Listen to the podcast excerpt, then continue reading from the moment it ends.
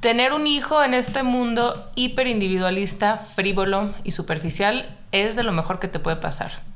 Ya, lo dijimos. Buscaminas, el podcast. No se pendeje, cuestiona lo que ves. Bienvenidos a su podcast Buscaminas, donde tocamos temas para no apendejarnos. El día de hoy vamos a hablar un poco de la maternidad y la paternidad. Sí, y vamos a contrastar un poco las ideas porque una de nosotras tiene hijos y la otra no, o sea, yo. Entonces, ¿cómo, ¿cómo podemos matizar o entender esto de que lo mejor que te puede pasar es tener un hijo? O sea, ¿qué, qué quieres decir? Que si no tengo hijos, mi vida va a estar de algún modo... Incompleta. Ajá. No, o sea, primero eh, contestemos a la pregunta por qué o, o por qué yo dije este statement. Yo creo, en primer lugar, que los mensajes de los que estamos rodeados ahorita en relación a eso es que cuando te conviertes en mamá o en papá, tu vida nunca vuelve a ser igual. Y bueno, eso es obvio y, y es verdad. Pero, pero, ¿qué es eso que tenemos tanto miedo de perder? ¿no? Si tu vida ya no es igual es porque algo cambió para siempre. ¿Y qué es eso? Yo creo que estamos tan aferrados a los privilegios que nos da la adolescencia, que esto ya lo habíamos platicado con Juan Denis, ¿te acuerdas? Que era como la juventud, el atractivo sexual, el tener varias parejas como sin un compromiso así demasiado arraigado, el, el tener una independencia, o sea, como que todo, todo lo que implica ser adolescente lo, lo extendemos lo más que podemos. Y entonces no entendemos que las transiciones de vida son algo normal y, y, el madurar y todo lo que implica ser adulto pues se convierte como en una especie de maldición gitana desde trabajar no ubicas todos esos memes que hay de que o, o en inglés la, fra la, frase adulting Ajá. Como adultear, se refiere como sí, a todo sí. esto, todo el, el engaño de, de, crecer, ¿no? Ay, de no, pues adulta. es que yo estoy muy de acuerdo. Yo estoy traumada últimamente de lo, de lo complicado que se pone la vida adulta. Obvio sí, por supuesto. Y, y creo que también mucho a lo que le oímos es a, a esa complicación que tiene un hijo. O sea, uh -huh. creo que a veces lo que pensamos es, no manches, si apenas puedo conmigo misma, como por qué me voy a encargar de alguien. Y hay, pero aquí hay una idea bien interesante de Jordan Peterson, que él dice, pues la manera más, no, no, recuerdo si dice la única manera, que no estaría de acuerdo con eso, pero como la manera más eficiente de, de alcanzar tu máximo grado de madurez es teniendo un hijo, o que no alcanzas tu mayor grado de madurez hasta que, hasta que tienes un hijo. Qué fuerte. Porque es lo único que vas a tener en tu vida que te va a importar más que tú mismo. Entonces, es que te saca de ti, te, te, obliga a salir de ti. Sí, entonces ahí sí puedo estar de acuerdo en que muchos de los reparos que tenemos es porque no queremos crecer. O que nuestra vida cambie. O que nuestra vida cambie o que no nos sentimos capacitados como para dar ese salto de madurez.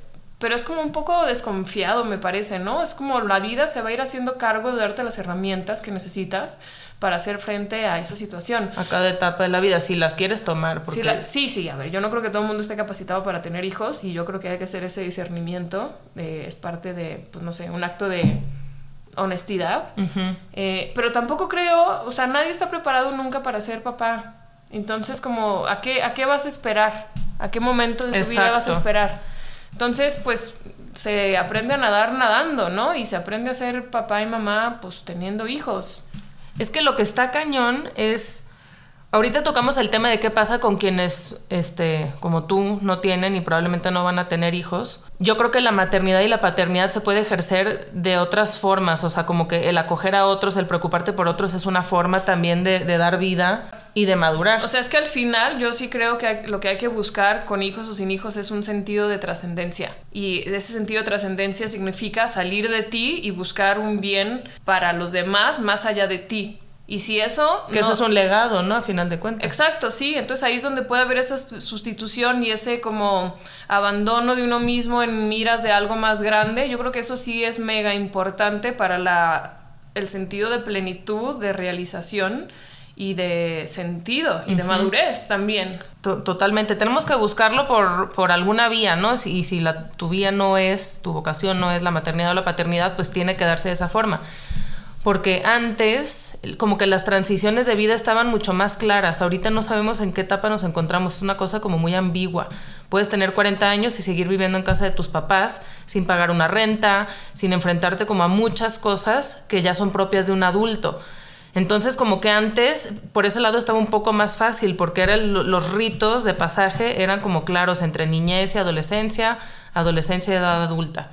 Bueno, incluso a principios de siglo, de niño pasabas a adulto automáticamente, casi que ya te enlistaban al ejército y era tu, tu rito de, de, pasaje por excelencia. O del siglo pasado. Del siglo pasado. Entonces ya te enfrentabas con esa realidad que la vida es dura, que ya no eres un niño y pues que ya tienes que equiparte con otras cosas. Pero en este mundo de hoy donde todo es como un poco más, como que no hay, no está tan determinado y ya tenemos más opciones de elegir, pues la, la maternidad te, te, obliga a eso, a salirte de ti. Y ahí lo que yo creo es que es como a fuerzas pasa. A fuerzas pasa, exacto. Ajá, y de otro modo, quienes no tenemos hijos, tiene que ser una decisión más trabajada. consciente. Porque, te puedes hacer pendejo más fácil. Por supuesto. Y siendo mamá o papá, pues ni de broma. O sea, no hay manera de que el morrillo ahí se quede, pues desatendido, pues, a menos que tengas ahí algún tema de desequilibrio, pero cualquier persona, bueno, pues es que hay de todo, ¿no? ¿Por qué te da tanta risa?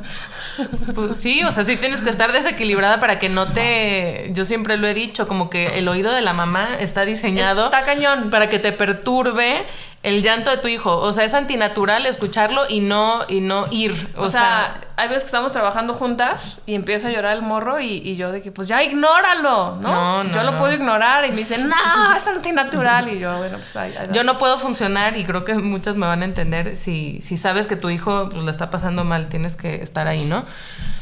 Y, claro que pasa como esta onda de que te sientes anulada, platicando el lunes, ¿te acuerdas? Con, esta otra mamá que, que, nos reíamos y decíamos, es que no existes. Y sí, hay una etapa en los primeros meses de la vida de tu hijo, literalmente no existes. Entonces, en este mundo, híjole, qué difícil es que algo o alguien te... Ajá, qué difícil es no existir. Pero a ver, te voy a decir algo. Es que estoy intentando hacer como secuencia de por qué el no existir puede ser positivo. Porque creo que es, es también un... En, ese doblegarte a la voluntad del otro que te necesita, hay muchísima humildad. Todo crecimiento y toda expansión se da enraizada, o, las más profundas, en la humildad. Ese no existir es real, pero es es transitorio. Obvio, sí, esa etapa pasa, pero sí llega un momento en el que te, pues no sé, te cuestionas muchas cosas y, y sí es muy difícil, es muy difícil si estamos acostumbrados a vivir para nosotros, a que nuestro dinero es solo nuestro, a que mi casa es mía, mis cosas son mías y además a, pues sí, a trabajar para, para tener un cierto reconocimiento, un cierto estatus, híjole, te conviertes... Y satisfacción, no lo dejes solo como en un tercero. O sea, ¿Cómo? pues hay raza que trabajamos por gusto personal. No por eso, pero todo es para ti. ¿No? Sí, pero bueno, es que cuando lo pones como reconocimiento es como si estuvieras trabajando para un tercero, pero bueno, o sea, puedes estar trabajando simplemente para tu crecimiento personal. Sí, a lo que me refería es que todo, o sea, como que te vas llenando de ti y de ti y de ti y que está muy bien. Pero entonces eh, puede que pierda como esa riqueza y esa belleza el trabajar ahora para alguien más, ¿no? O sea, es, como chistoso.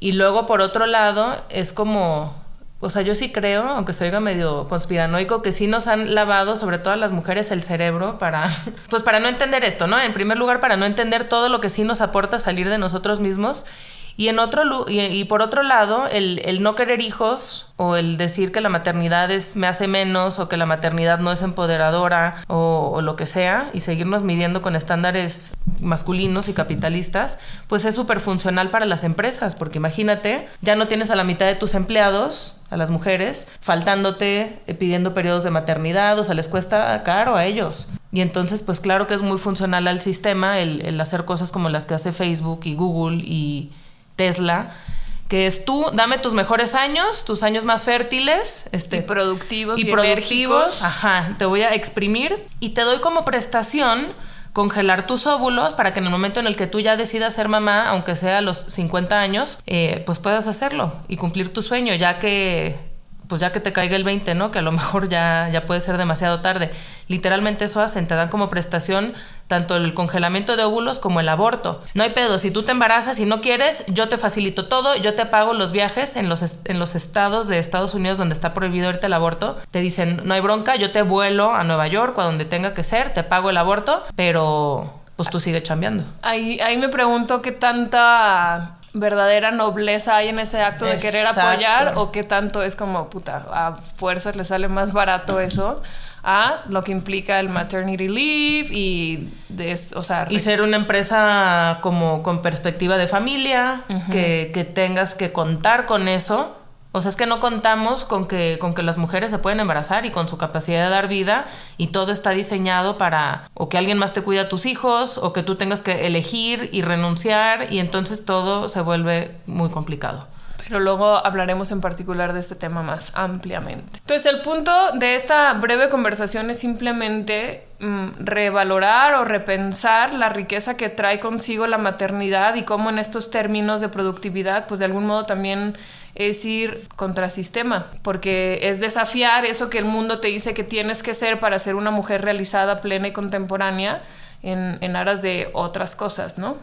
Y, y también yo creo que eh, es chido en, en, esta nueva perspectiva también de, de, la mujer en el mundo laboral y todo esto, pues que el papá se involucra de manera más activa. Entonces, sí. para los morros creo que es como una gran ventaja el, el, tener que reconfigurar la esfera familiar para que participen de manera más presente. Presente ambos uh -huh. o, o sí. Sí, y que esta lección de salir de uno mismo, pues también permea a los, a los, uh -huh. hombres, que, que, muchas veces es verdad que no se involucran y están al margen y, y, cualquier cosa que hagan es una ayuda a la mujer, que ahí sí yo no, pues no, yo creo que es responsabilidad de los dos estar ahí. Uh -huh. Entonces, la idea principal es ser mamá real o, o virtual, ¿cómo se podría decir? ¿Por qué virtual? No, no virtual, pero de alguien más. O sea, como que el poner tu maternidad al servicio de los otros. O esa capacidad de. Ah, ya, bueno, pues ser mamá de una persona o ejercer tu maternidad en el servicio. Exacto, eso, lo dijo muy bien. Te saca de ti mismo y en el salir de ti mismo encuentras y tocas como lugares que nada más, que no hay otra cosa que te pueda hacer llegar ahí.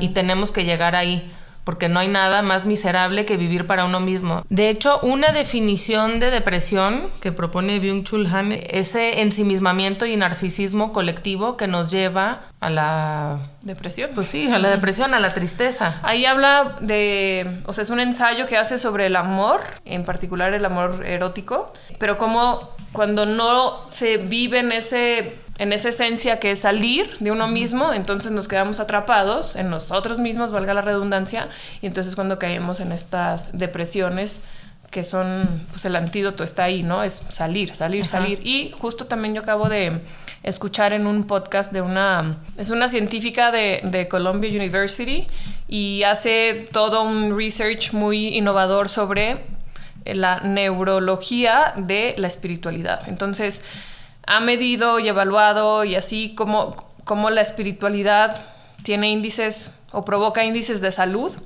muy importantes y dice que los mayores como índices de fortaleza espiritual que te dan mucha mayor resiliencia y te hacen este 60% menos propenso para caer en la desesperación, así unas cosas que ninguna otra medición uh -huh. alcanza, ¿no? Entonces, bueno, su argumento es este, o sea, cómo hemos crecido desintegrados del, del ámbito espiritual y toda desintegración es un índice de falta de salud. Entonces, toda su investigación se aboca pues a, a, esto, ¿no? Y a cómo fortalecer la parte espiritual y bla, bla, pero desde la ciencia. Y dice, volviendo a lo que quería explicar, que el mayor índice de la espiritualidad más fuerte se da bajo este concepto del amor al otro. Mm. El, el, servir.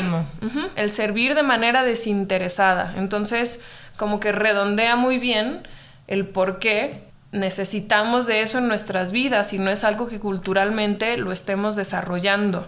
Es que buscamos la felicidad en una vía que nos condena a vivir infelices. Es como muy irónico, ¿no? Sí pero pues requiere de mucha, pues de, de, ganas de entender cómo funcionamos. Si no sabemos cómo funcionamos y cómo estamos estructurados, difícilmente vamos a poder dar con los caminos adecuados. Exactamente. Entonces, bueno, pues esta es nuestra opinión, nuestra reflexión dominguera, pero nos encantará escuchar la de ustedes. Acuérdense que somos más libres en la medida en la que eh, tenemos más alternativas para decidir. Y, y pues nada, si les gustó este episodio, nos ayudará muchísimo si lo comparten, si nos comentan, si interactúan con nosotros para que el algoritmo no nos divida y nos une y nos haga muy fuertes a este proyecto que también es de ustedes. Gracias. No se apendeje, cuestiona lo que ves.